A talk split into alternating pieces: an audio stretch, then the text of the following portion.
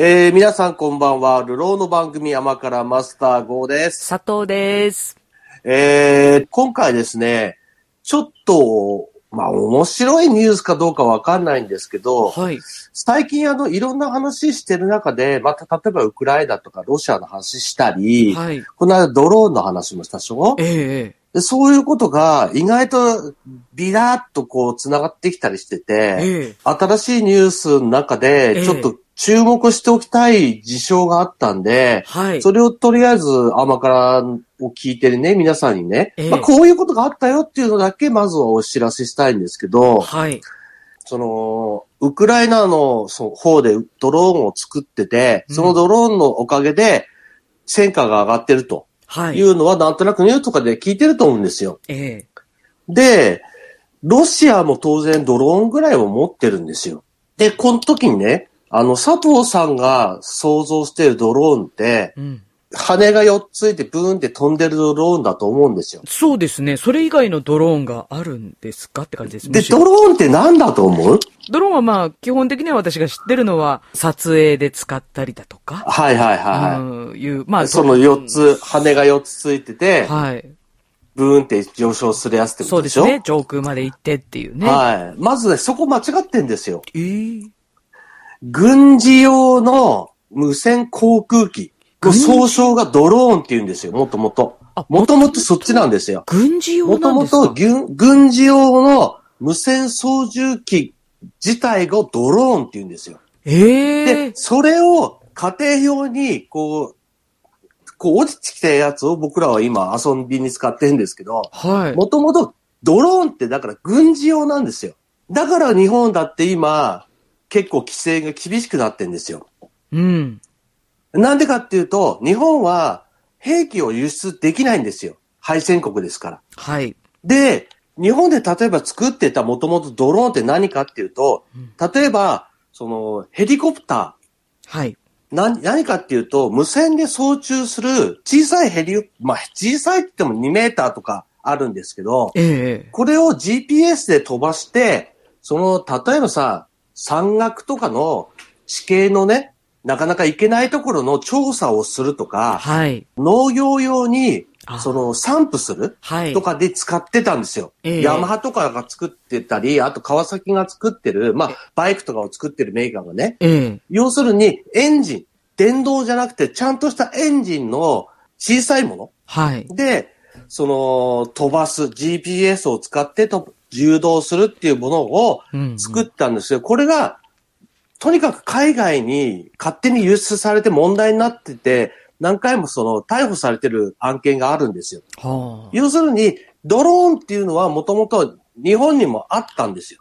ええただ、軍事目的で使ってないドローンがあったんですよ。ではいも、それが、その、海外では人気だったんですよ。うん。すげえ性能いいんだと。日本のやつが。うん。これもう軍事で使わせてくれよと。NO って言われるわけですからう、ん。じゃあもう勝手に輸入しちゃおうみたいな。ええで、勝手に輸輸出しちゃおうみたいな人たちがいて、はいいろいろ問題になったんですよ。ええこれが今回また明るみに出まして、ああ、なんか最近ニュース出てましたね。はい。まずロシアのドローンをね、ウクライナは撃ち落としたんですよ。はい。まあ飛行機の形のドローンですね。いわゆる。うん。飛行機。まあだから飛行機なんですよ。小さい。はい。これも3メー、4メーターぐらいあるのかな？あまあ結構大きい。うんまあ人は乗らないけど、うん大型ドローンなんですよ。で、はい。これを撃ち落としたと。で、当然撃ち落としたから調べるわけじゃないですか。はい。どんなの部品使ってるのかなと。なんだったら俺たち使えないかなと。すぐすぐばらしたっけ？あれ？これ見たことあるぞと。え斎藤のエンジンなんですよ。で、斎藤のエンジンって、まあ、斎藤っていう名前だからさ、これ日本だとわかるじゃん。ええ日本製のエンジンなんですよ。で、これなんでみんな知ってるかっていうとえ、ええ世界的に有名なんですよ、斎藤のエンジンって。あ、斎藤ってメーカーなんですか？はい。もうね、20人ぐらいしか社員いないような小さい会社なんですよ。はい。でも、世界で有名なんですよ。へえ。小さいエンジン、もうラジコンエンジンを作ったらもう世界一だと言われてて、ええ。もうみんなこれが欲しいと。はい。ただこれを国内で買う分には楽勝で買えるんですよ。ほうほう当然。ええ。でも海外の人が買うにはう、んすごいめんどくさい手段が必要なわけですよ。はい。簡単に輸入できないんですよ、海外から。うんうん。なぜなら輸出できないから。これはさっき言った、その、軍事目的に使われたら困るから、はい経産省が抑えてるんですよ。なるほど。だから、明らかに軍用じゃないよと。これは個人なんだよと。でうんこういう証明もできるよっていうところが、いろいろクリアされたら、国が OK 出して、ようやく輸出するみたいな感じなんですよ。厳しく取り基締まられてるんとです厳しくね。やってた斎藤のエンジンがえ、えなぜかロシアのドローンから出てきたんですよ。おー、どういうことこでしょう？れは大変だっていうことで、日本の報道が現地まで飛んでね、ウクライナまで行って、それ見せてくださいと。うんうん。で、映像を撮ってきて、まあ、本、まあ、正直その、斎藤っていう名前は消されてるからね。うん。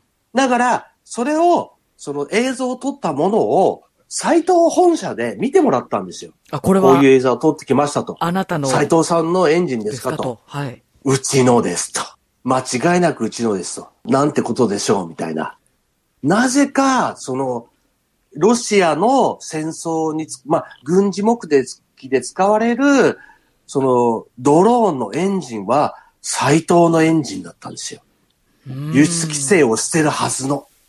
どういうことでしょう？これ。ねえ。まあ、そどういうことなのかはこれからね、いろんな経緯を調べていかないとわかんないんだけど、そこでね、ウクライナのその、ばらしたウクライナの人の言った言葉が一つあるんですよ。はい。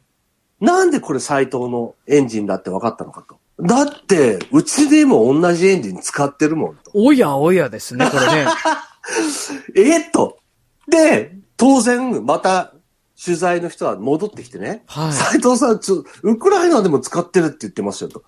え？ウクライナの人が認めてますよ。斎藤のエンジンなんだと。ええええでも、斎藤としては、そういう目的では出してないんですよ。はい。俺的には、ええ。やったじゃん、斎藤儲かるなと。うん。そんなね、社員20人しかいないようなね、小さいエンジン会社だけど、まあ有名なんですよ。ええ。なんだけど、もうこれで世界中のね、その軍用のね、ドローンの、もうエンジンといえば斎藤だと。うん、もう飛ぶように売れるじゃんと。うん。やったぜ斎藤さんと思ってたの、俺はね。はい。ええで、も、まあ、日本の、その、国が管理してるからね。ええ。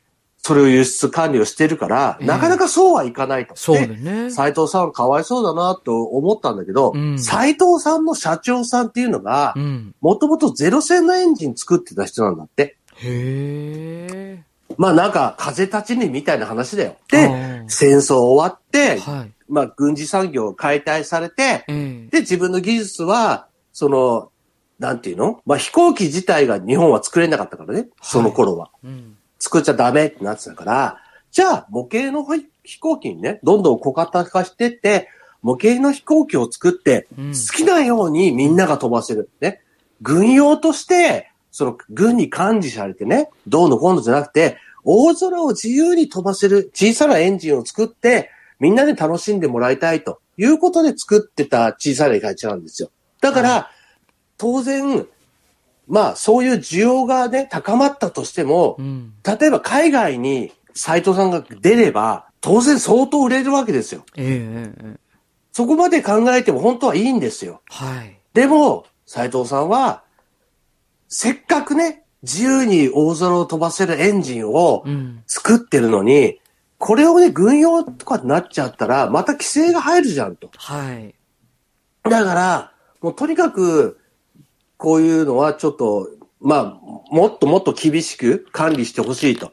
日本国内で飛ばす分にはうん問題ないわけですから、まあ、うん前にも言ったいろいろな規制はまた増えましたけど、はいでも、もともとその小さなドローン、いわゆる佐藤が想像してたドローンじゃなくて、模型の飛行機とかは相当厳しいいろいろ規制があったんですよ。飛ばせる場所とかもそうだし、うんうんだから、まあ、もともとそんなにその緩かったわけじゃないんだから、はい。そんな中でみんなが楽しんでるんだから、それをもっと厳しい規制にしてほしくないと。うん。だこうなってくきたときにね、また戦争に使ってるじゃないかと、軍用になってるじゃないかっていう人がいたら、まためんどくさくなるじゃないかと。うんだから、まあ国では管理をもうちょっとちゃんとしてよと。俺たちはそれを作ってるわけじゃないし、そうしたいわけじゃないんだから、うん。っていうことを話してて、へえーと思って、はい。そっかそっか、儲かるのに海外に工場作らないんだと思って。うん。俺、斎藤さんが海外にね、例えば、まあアメリカでもいいさ、うん。工場作ってさ、もうその小型のエンジンね、バンバン出したらさ、めちゃくちゃ売れると思うんだよ。うん。でもやらねえと。あ、ってことはやっぱ誰かが転売してるってことなんですよね。まあそうなんだよね。ねだそれで、その、もともとそういうのが、まあ例えばそその戦争があったすぐにえ。、うん。だかわかんない人から何十機分欲しいとかっていうのがあって、うん。国にね、こういうのあったんでおかしいんじゃないかと。はい。って言って、その、事前に阻止したりね、いろいろしてんだって今も。だから、いきなり何十機欲しいって、エンジン何十機欲しいですって言って、やっぱバレるから、うん。ちょっとずつ、く売ってるんだろうね。ああ、そっか。まあ、それもあるから、国内で機体番号がなお、どうのこうのとか、うんそういうドローンの規制も、もしかしたら入ったのかもしれないよね。ああ、そっか。持ってる人が、お、なんだよ、海外にめっちゃ高く売れんじゃねえってなったらさ、売っちゃう人もいるかもしんないじゃん。ガンダムだって転売するんだからさえ。エンジンなんかなんぼでも転売するぜ、みたいなさ、あ人もいるかもしんないからあ、さそ、うね。そうはいかねえぞ、とはい。いうことになってるのかもしんないよね。えええで、その、まあ、美談としてね、まあ、はい捉えがちなんだけど、ええ例えばよ、ウクライナの人たちにとっては、自分のね、責任でも何でもなく、ロシアが欲しいっていうだけで、今戦争を仕掛けられてるわけさ。はい。で、仕掛けられたものの、その対抗手段として、ドローンも活躍してるわけさ。うん。その、俺からしたら、はい。じゃあ、ウクライナにそのドローンのね、エンジン上げれば、どんどんドローン増やせんでしょと。うんただ、ウクライナの戦争にね、役立つじゃんと思うけど、うん。まあ、それはちょっとやっぱり難しいと。はい。でこれがね、もし日本国内だったらう、ん。それ美談になるのかなと思うのさ。あので、ちょっとね、うん。各地考えてほしい、今。その、日本国内で軍事用ともしてドローンが使われたらってことロですか？シアでもいいし、中国でもいいし、うんめ北朝鮮でもいいけど、いっぱいで、日本の周りには、やっぱ危ない国いるわけですよ。うん。で、今まではずっと、だからって攻めてこねえよと思ってたんだけど、はいそうじゃないことは分かったわけさ。今年だからね、忘れもしない今年の話なんだから。そうですね。それが冗談でもね、妄想でも何でもないことが分かったわけだから、はい。日本だって攻撃されることがあるんだよっていうのがもう証明されたわけじゃん。はい。その時に、うん。本当にその日本の国民がどんどんね、攻められて死んでるという時に、そのドローンさえあれば、その攻撃を防ぐことができると。国民の命を一人でも救うことができるとかなった時に、うんそれは美談なのかと。うん。それでもやっぱり使わせないことが美談なのか。それとも、そうなった時に、はい。いや、日本人の命と、そのね、模型が大事だって言われて、どっち優先するって言われた時に、どっちが美談さ、という人は出てくると思うの。うん。模型愛好家からすればね、戦争が終わればまた模型は自由に楽しめるんだからと。うん。使わないでほしいと思う人もいるかもしれないさ。でも、殺されてる、家族が殺されてるとか、はい。そういう人たちにしたら、そのエンジンさえあれば、うん。誰か一人でも多く助かったかもしれないと。はい。って考える人もいると思うんだよ。そうだね。うん。だ日本でそういうことが起こった時に、うん。どうしたらいいのかということは、僕ら考えた方がいいと思うんですよ。うん。まあ、例えば斉藤さんはちょっと難しいと。でも、はいそういう会社は他にもあるのさ。だ他の会社で海外には出さない。それはもう国の、ね、法律だから。敗戦国としてこれを出せないっていうのは、日本が決めたことじゃないからさ。うん。ダメだよと。はい。軍事産業ダメだよってなってるから出せないわけ。はい。だから、日本の自国を守るためのドローンが非常に有効だと。まあ、ブーンっていうドローンも有効なんだけど、そのええ大きなね、いわゆるその模型のエンジンを使った、まあ、なんていうの、グライダーみたいなやつなんだよ。はい。それもすごく有効だっていうことが分かった時点で、えもっと、例えば自衛隊自体がこれを増やしたら、すごく守りに今有効だって分かってんだからもっと増やせばいいじゃんってなるわけですよ。はい。だから、今技術を、小さいエンジンを作る技術を持ってる会社が、それをどんどん納品して、やっぱり増強していくのも今大事じゃん。だって、一機作ったらさ、何十億とか何百億かかる戦闘機をね、作るの大変だけど、うん。模型の飛行機作るんだったら楽勝なんだよ。うん。10万、20万あれば作れるわけじゃん。はい。そしたら、予算をすごい増やさなくても、大量のドローンを装備できるわけでしょ？はい。日本全国に持っていられるよ、自衛隊でね。うん。しかも滑走路いらないからさ、空港とかいろんなとこもいらないじゃん。陸自とかでもたくさん保持していられるわけさ。うん。うん。うんこれは非常に便利だよね。だって、言ってもドローンなんて小さなエンジン持ってるだけだから、よその国まで飛んでってなんとかできないわけさ。はい。でも、国内で何かあった時には非常に有効があっていうのがすごく分かったわけだから、これを有効活動をやっぱり現実見た時にしなきゃやんないなと思う人は、俺以外にもいると思うんだよ。うん。ちょっと考えた時に、うん。実際に今その世界の、まあ、日本からちょっと離れてるけど、うん割と日本とはか全く関係のない、まあロシアだからさ、相手が。はい、そうねって。ことは、日本だって隣だから、うん。全く関係ないところであった戦争に、まあ日本だってもしかしたら関わるかもしれないと思った時に、はい。日本はどうしたらいいのかっていうのをやっぱりちょっと考えた方がいいと思うのよ。それは僕らに決めれることじゃないけど、うん。僕僕らが例えば支持する政治家に言うことができるのさ。うん。こういう装備、お金もかかんないし、日本の技術なんだと。うん世界中の人が欲しがってる日本の技術なんだと。うん世界に売り出すことはいけないけど、日本国内で増やすことはできるんだろうと。うん。そういう、なんかシチュエーションは当然あるしう、ん。例えばそれを操縦する上手い人はい。だって操縦だってある程度は自動でできるけど、手動でやらなきゃない時だってあるよね。トップガン見た人はわかると思うの。見ました、見ましやっぱ手動だと。ね。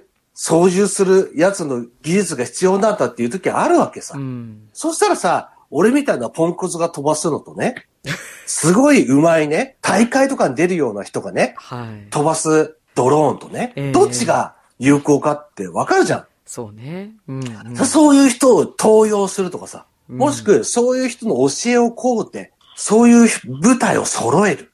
うん。何かあった時のために、うんそういうところに投入できる人を育てる。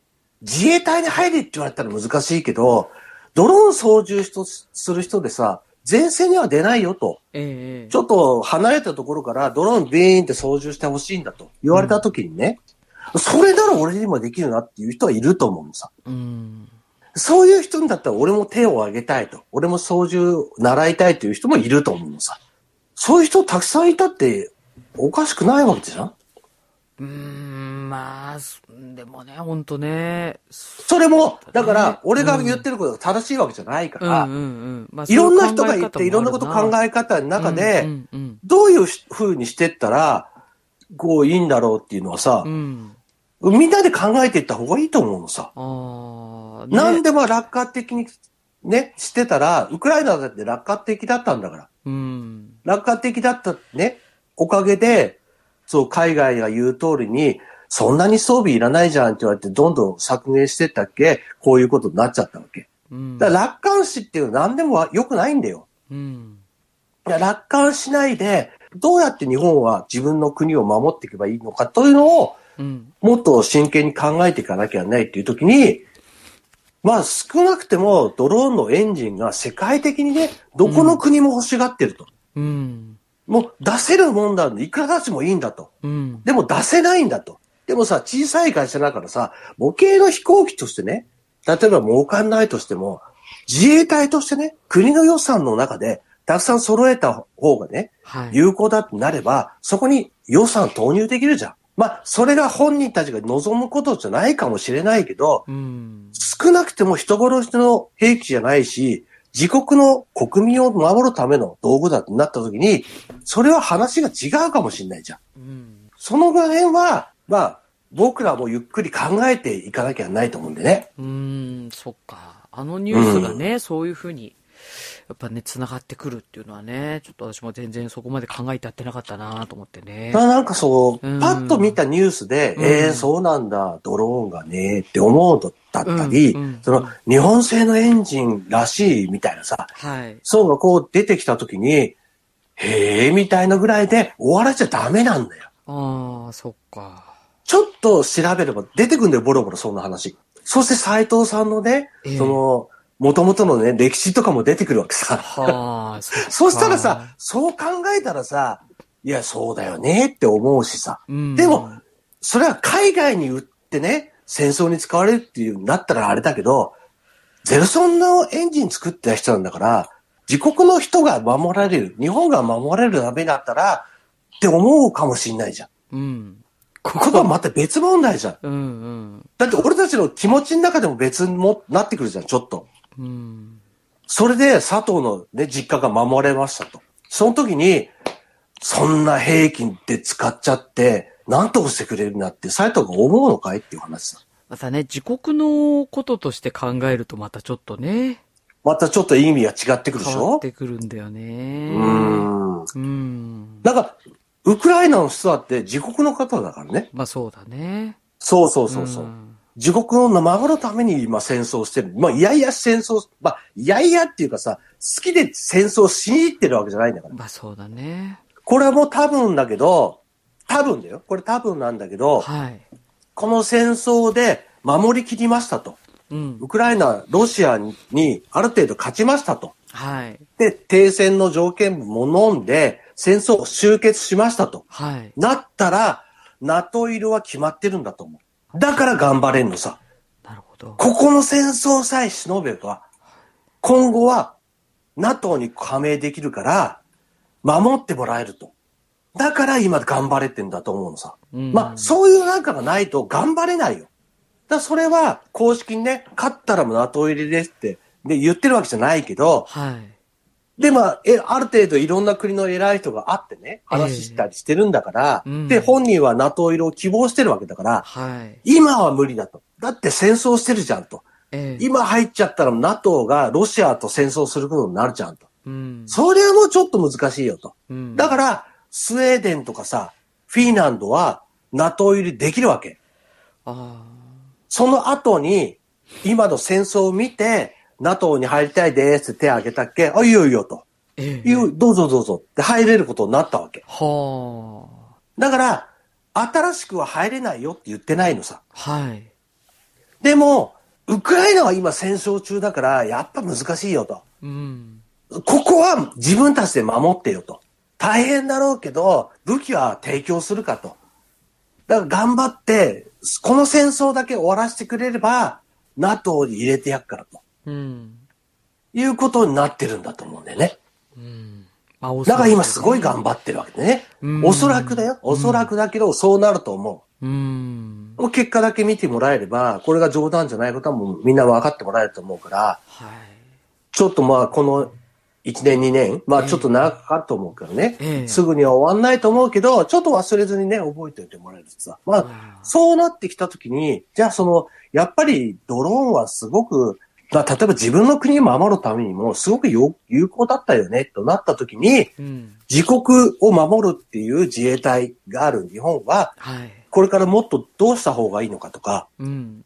まあ当然だけど、兵器としては輸出できないけど、その、ドローンのエンジンぐらいだったら、うちの会社は出してもいいよと。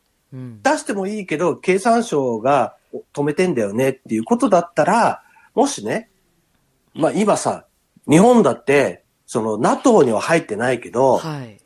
インドとかとね、ええ。同盟みたいになってるわけじゃないですか。うん。まあ、同盟までは言わないけど、まあ、ある程度連携して、ちょっと東シナ海のシーレーンを守っていこうよっていう枠組みができたわけじゃないですか。はい。じゃあそこに対しては出せるんですか？出せないんですか？って海外からも言われると思う。うん。求められたりはすると思うのさ。うんうん。そこさ、その、ちょっと、俺たち緩く考えてやるから、日本もちょっと緩く考えてくんないって言われた時にさ、いや、そうですねってなるのかさ。うん。いやいや、ダメだダメだってなるのかさ。それは日本人がまた考えるべきってことじゃん。はい。政府が考えることじゃないからさ。あっていうのは日本は民主主義だから、政府は考えるんだけど、佐藤がダメだよ。それはもう絶対ダメだよと思ったら、そういう人を選挙で選べばいいんだから。法律を変えなきゃいけないそうそう変えない。そうそうそう。法律は変えちゃダメだよっていう人を選べばいいわけだからさ。ええだから、みんなが考えるべきことなんだよ、これは。はい。だから、ちょっと、こういうこともいろいろ考えてほしい。またね、もう一つ話がちょっとあるんだけど、はい。ハイマースって最近ニュースでよく聞かない？ハイマース。あ、聞いたことなかったです。あ、そうええ。ここ一週間ぐらいでね、すごい話題になってるはずなんだよ。えニュースとかで。えええハイマースって何かっていうと、アメリカの持ってる兵器で、はい。小さいトラックみたいなので引っ張れる多段層ロケット砲みたいなやつなんだよ。はい。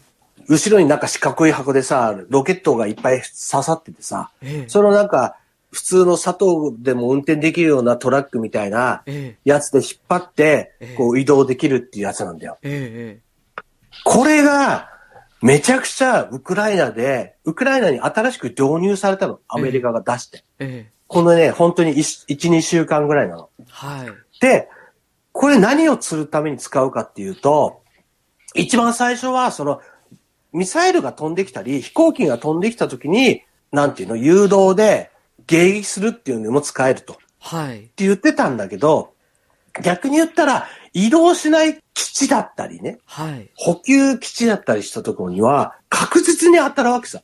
ほうほう。動いてないんだから。ええで、そこそこの距離も飛ばせるわけ。ほう。目に見えるとこだけじゃなくて、まあまあの見えないところまでも、ピンポイントで当たるのさ。これが、その、ロシアの国内にある前線基地、ウクライナの近くにある基地とか、はい。弾薬とかを補給するための倉庫とかええをピンポイントで狙って、毎日のように成果を上げてるの。で、これのおかげで、ロロシア国内だけじゃなくて、ウクライナに前線が出てる部隊に武器が補給できないと。はい。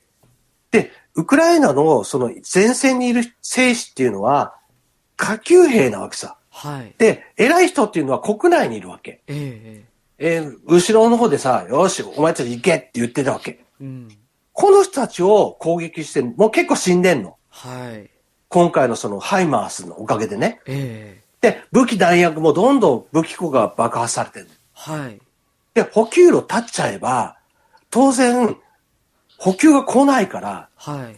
佐藤にね、弾100発やるからって言って、今戦争に送られ出したわけだけど、100発しかないうちにもう80発くらい使っちゃったんだけど、ええ補給来ないけどどうするって言われたら、佐藤頑張れますか、ちょっと心もたないね、それはね。うん。そうでしょ、うんまあ、とりあえず10メーターぐらい、まあ、前線下げないけど、10メーターとか、ちょっと今日は下げてみないとか、ちょっと敵がわーっと撃ってきたから、ちょっと見えないところまで下がろうよって思うでしょ、はいだって、反撃したら弾なくなっちゃうんだもん。っそうだね。てことは前線下げれるんだよ。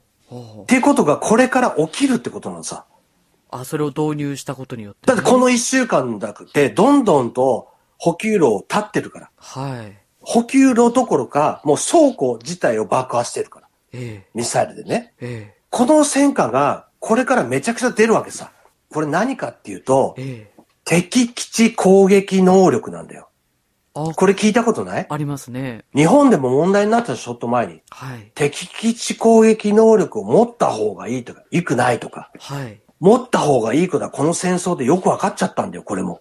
はっきりしたんだよ。あだこれも、前は、いや、もう、もう良くないかもね、とか、ね、なんとなく分かってたから理解してた人も、いや、ウクライナあんなに攻められたのに、敵基地攻撃能力使った途端に、こんなに戦況変わったじゃんと。あ。ああ。こんなにウクライナの人たち知らなくて済んだじゃんと。うん。なった時に、果たして敵基地能力がやっぱりいらないじゃんっていう人が、これからも増えるのか減るのか。うん。これも、これからのことを見ながら、自分たちはどうしたらいいのか、やっぱ考えなきゃやんないんだよね。敵基地攻撃能力ってなんとなくさ、や攻められなくても攻撃できるってことでしょみたいに思ってたんだけど、違うのさ。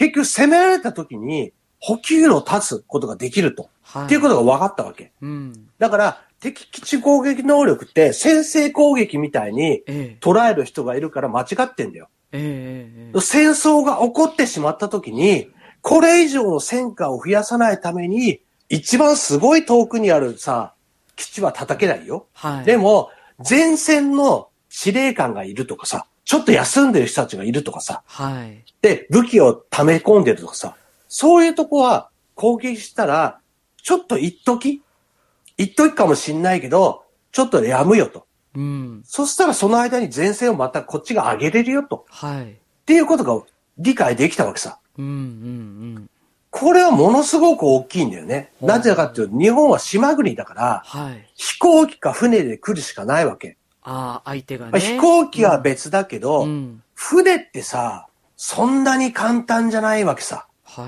攻撃してくるにあたってね。はい飛行機ってさ、その、飛行機一機バーンと飛んできて、ミサイルバンバン撃っちゃえば結構し人死ぬなと思うんだけど、ええ。船ってそんなに速くないからさ、はい。移動してくる間に迎撃ができるわけさ。うんうん。そしたら、そのミサイルあったら、国内から撃ったら済むわけ。まあ、もしくは、国内から撃ったら、向こうの海岸線には当然基地があるわけ。はい。そこを攻撃することができるってなった時にう、ん。次に攻撃する部隊はもう来ないわけ。ってなった時に、敵基地攻撃能力本当にいらないですかと。はい。日本の自衛のために本当にいらない武武装なんですかと。うん。いうことも、ちょっと考えを改める必要があるわけさ。だ今までは机上の空論になったからさ、はい。いろいろ言えたけどう、ん。現実を見ちゃった時に、本当にこれいらないんですかと。それも見た上でいらないっていう人は、何なんですかと。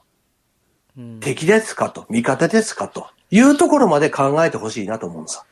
ほうもちろん、ね、そんなに言ったって、日本人がいくら死んだって敵を殺しちゃいいけないよっていう人もいると思う。はい。それはそれで OK なの。その人の考え方だから。うん。でも、そうじゃない人もやっぱりいるわけさ。うん。で、今回のウクライナの件で、敵基地攻撃能力ってめっちゃ有効じゃんって、これからわかるから。この一週間で弾薬とかさ、はい。その偉い人がどんどん倒してるから。ええ、ええ。こっから前線がどうなるかは、もう一目瞭然ではっきりすると思うから。ロシア国内の基地を攻撃することで、ウクライナに出てた前線がどんだけ変わるかっていうところもね、知らなかったらわかんないけど、知ってたらさ、前線が随分変わったよとニュースを見ただけで、うん。ああ、そっか、やっぱりそういう効果あるんだと。佐藤でもわかるわけじゃん。なるほどね。ニュース見たときにさえー、なんかちょっとウクライナを押し戻したんだ、頑張ったんだね、と思うのかさ、うん。うわ、敵基地攻撃能力めっちゃ有効だったんじゃん、と思うのかさ。あ。結果が全く違うのさ。ニュースの見方が全く違うんだから、ええ、ええち。ゃんと考えようよと思うのさ。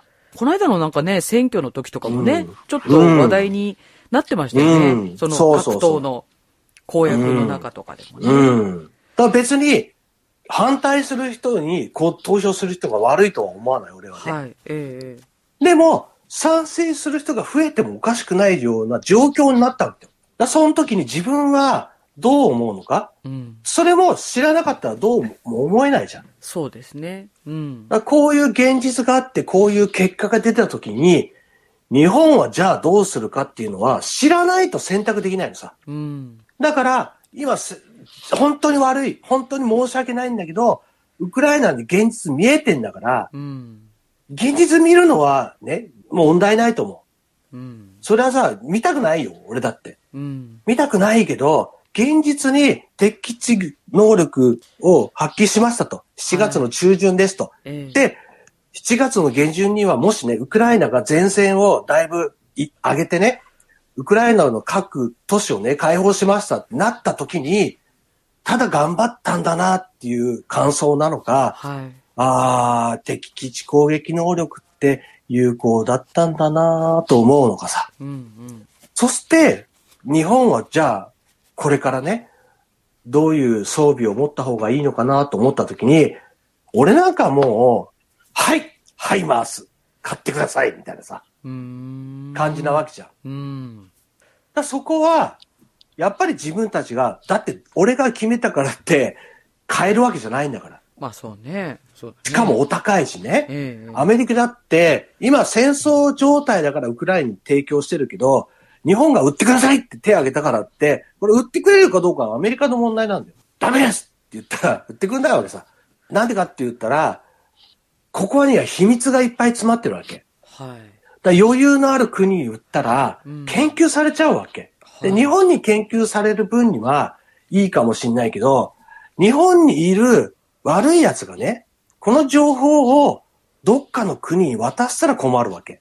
でその信用がないときは、アメリカ売ってくんなかったんだよ。はい信用がなかった何年間があったんだよ。ええでも、今はとりあえず、そうでもないから、はい。多分売ってくれって言ったらいいよって言うと思うんさ。うーん。だから、いつでも欲しいって言ってから売ってくれるわけじゃないのさ。はじゃあ、売ってくれるタイミングの間に買っといた方がいいんじゃないのかいって俺は思うんだけど、あ。はい。そうじゃない考え方もしてもいるからさ。へえ、そうなんだね。うん。そうやもう政権とかがあまりね、信用なってなかった時は、いや、今の日本は何すっかわかんねえから売れねえよと。だからトラスミーとか言う人も出てきたわけさ。当然今は政権も違うからね。うん。売ってくださいって言ったら、多分どうぞどうぞって言ってくれると思う。うん。そうか。うん。だからそれも、どこまで日本が本当に必要なのかとか、ええ。それはみんなが考えて、だって日本は別にね、先制空襲じゃないから、自分たちの決めたリーダーが決めてくれるわけさ。はい。俺は決めれないけど、俺たちがみんなで投票したリーダーは決めてくれる。まあ、うん方向性は俺と違うかもしんないけど、でも大多数の人が選んだんだから、しょうがないじゃんって俺は思うの。うんうん。何でも俺の好きにはできないよ。だから言ってるじゃん。俺は、俺が独裁政権の君主になりたいんだって。ついてますね。俺に任せれば大丈夫って思ってんの。うんで、も、無理じゃん。うん。俺を独裁政権みんなが察してくんないから。はい。そうね。だから諦めるわけ。え本当は、俺はすごいと思ってるけど、所詮俺にはそんな能力がないとみんなが判断してるから、みんながどうぞどうぞ言ってくれないわけ。え。ええ。ええ。だからある程度、その今ね、岸田さんがリーダーなわけじゃん。はい。リーダーが決めたことに対して、いや、俺はどうかと思うよって言うのはいいけど、例えば安倍さんの時みたいにしたらダメなわけ。だからもう、ある程度、俺が決めれるわけじゃないんだから、俺が変えれることもそんなにないわけ。うん。そうしたいんだったら、普段からすごいいろんなこと考えて、ええすごく先じることにいろいろ意見していかないと、はい難しいわけさ。うんうん。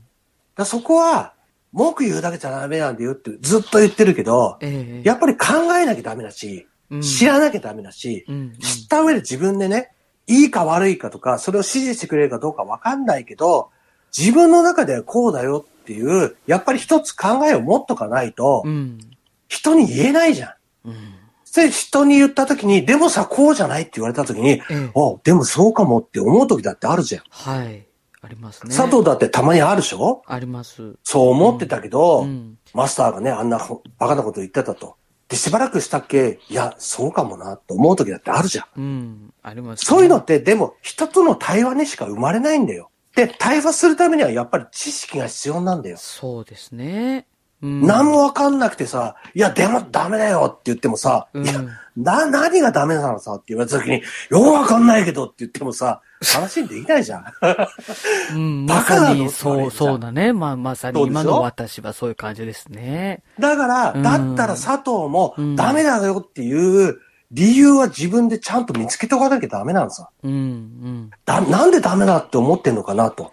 で、それを人に言わないと、それも論破されたりさ、はい。自分が論破したりできないとええ、わかんないじゃん。で、そだねそうの時に論破されましたとか、ええでもおかしくないって言われた時に、ええ。ああ、そうだねとか、そういう考えもあるねっていうのが大事なんだよ。うん、うん、うん。これができない人が平行線なんだよ。あ平行線な人はさ、しょうがないんだよ、もう。そして、悪いけど平行線な人は、なぜか自由とかさ、平等とか言いたがるんだよ。あ。うん。みんなのね、みんな話し合えばわかるとか言うんだよ。でも話し合ってもわかんない人がそういうこと言うんだよ。うん。それも、認めてください。俺が言ったことがね、たわごとかどうかは、いうんいろいろ見てればわかると思う。あ、こういうこと言う人かと。うん。あ、確かにこういうこと言う人、そういうこと言ってるわと。わかると思う。自分の身の回りにも出てくると思う。例えば俺なんかはさ、すごいめちゃくちゃ言うかもしんないけど、ええ話し合い好きなわけ。ええ人と接するのは嫌だよ。でも、俺の意見を言うんじゃなくて、人の話を聞くのは好きなわけ。うん。だからね、俺の意見ばっかり欲しがる人はあんまり好きじゃないの。うん。なぜかって、お俺の役に立たないから。あでも自分の意見を言う人は、もう少なくても、どういう意見であれ、俺にとっては大事なの。あこの人はこういう意見なんだと。俺とは相入れないかもしんないけど、うんこういう人もいるよねと。まあ、うんだからこういう考えの人もいてもおかしくないよねと。あ。うんうん。現実俺の周りにいたじゃんと。うんうん。それでいいわけさ。はい。これをひ全否定してもしょうがないからさ。うん。全否定しちゃうと死ねってなるから。あ話し合いは通じないんだから死ねって言うわけさ。これじゃどうにもできないわけ。俺はよく人に死ねって言うかもしんないけど、えでも人の話はよく聞くんだよ。なぜなら人の話って面白いからよ。えうん。面白がってほしいの。自分にない意見だったら余計に。自分の同じ意見だったらさ、別に、まあわかる。うん、うん、そうだよね、と思うから、うん。まあ、気分はいいかもしんないけど、うん。発見はないじゃん。だから面白くないんだよ。なんか俺と違う考えのとこない？探しちゃうんだから。あこういうところは？どう思う？みたいな。そういう人に対してはね。あ。うん。同じなわけないじゃん。同じは気持ち悪いもん。自分がもう一人いたって気持ち悪いだけでしょ？ああ。ね自分と似た似た人見つけたら気持ち悪いじゃん。そう、うん、そうか、ね。大体自分と似た人って好きじゃないじゃん。大体人間って。ああ、ぶつかるよね。そうそうそう。似てるななぜなら似てるからなのさ。うんうんうん。そうね。似てるから認めたくないのさ。あ、そっかそっか。だからそういうとこはね、いかに自分と、うん自分みたいな人なんかいないんだと。うん。違うとこはず探してみてほしいし、ち、めちゃくちゃ違う人がいたら、どの人から吸収できるのか、うんで。自分がその後でどんだけ変わるのか、うんそれも自分のさ、チャレンジじゃん、また一つ。この人と出会ったおかげで、俺だいぶ変わったなって思う時ってあると思うんだよ。うんうん。そういうのもね、大事にしてほしいんだよね。だから、それは人でもあるし、うん。そういう情報でもあるわけさ。はい。ニュースを見ただけでは分かんない情報。ニュースを見たときに、わよく分かんないけど、ちょっと調べたら分かった情報。でも、それってやっぱり知識欲じゃん。はい。人との対話もそうなんだよ。知識欲なんだよ、やっぱり。うん。そこをね、もっとこう自分たちの中でこう育ててほしいし、もっといろいろ調べる。うん。で、もっといろいろとちょっと話をする。はい。、で、全部言うことを聞かせるとか、もういいわゆるなんかマウントを取るとか、うん。もうくだらないことは考えないでほしいのさ。うん。違うの。違う人を見つけて、どんだけその人から自分のない新しいものを吸収できるか。うん。マウントなんか取ったって何にも面白くないのさ。どんだけ違う意見の人を見つけて、その人から一つでもいい、二つでもいい。100個のうちのね。それを、あ、この人のここの部分はよく分かったと。それは俺にないとこだったと。俺が今まで考えたこともないような、想像もしたことのないようなことだったと。これはもう新たな発見だと。うんありがとうと。うんっ。ていうふうに人と話してほしいんだようん。なるほどね。な。うん。今日はなんか、いい授業でしたね。ありがとうございます。ええあんまり暗くならないようにね、そうですね。話をしなきゃと思ってさ。まあすごく心当たるなって思いながら、あの、もう私のために今日はね、お話を。いただいたような感じですよ。はい。頑張ってください。まさにそういう。感じです、最近。そんなことありました。ええああ、よかったです。だから、僕なんかは何度も言うけど、自分がトップになって、下中のみんなを従えたいわけ。俺の言うこと聞けって言いたいわけ。ええでもできないの。えだから、あんまり人と会いたくないの。えいやいやいや。分かってくれた？そういうことだから。だからあんまり人と話したくないの。いやいやいや、いろいろね、うん。人と話すことで、ええ。だからよく言うじゃん。俺は平凡じゃない人と話すことが好きなの。うんうん自分に持ってない知識をたくさん持ってる人と話すのが好きなの。うん。うん。大体変わり者とかさ、うん変人とか一部に言われてるような人が好きなの。うん。なんでかって言ってやっぱりそういう人じゃないと、うん持ってない情報とか、持ってない知識とか、うん持ってない思想とか、うん。考えてるのがいっぱいあんのさ。俺は全然凡人だからさ、そうはなれないんだけど、うんでもそういう人からいっぱいなんかを吸収すれば、平凡になった俺がさ、ちょっと良くなるじゃん。うん。で、こうやってちょっとずつ良くなって死ぬまでに独裁者になりたいわけ。大きな夢がねそうかそうか、よく大きな夢、がお前たちよく分かっったなと。えやっと分かってくれたかと。えもっと若い時に言ってくれれば俺が世界を平和にしてやったのにと。ええ言って死にたい。なるほどね。